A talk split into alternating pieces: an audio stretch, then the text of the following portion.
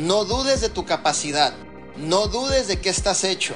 No dudes de que tienes talentos, dones y habilidades.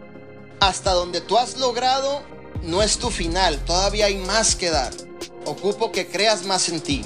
Ocupo que realmente te fortalezcas en la fe.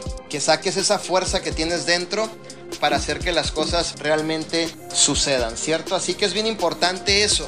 Es bien importante que si estás pasando por procesos el día de ahora, que si realmente no estás viendo eh, el resultado que tú quieres, no abandones, no flaquees, no bajes el ritmo, haz que las cosas sucedan, pero cree en ti. Necesitas creer más en ti.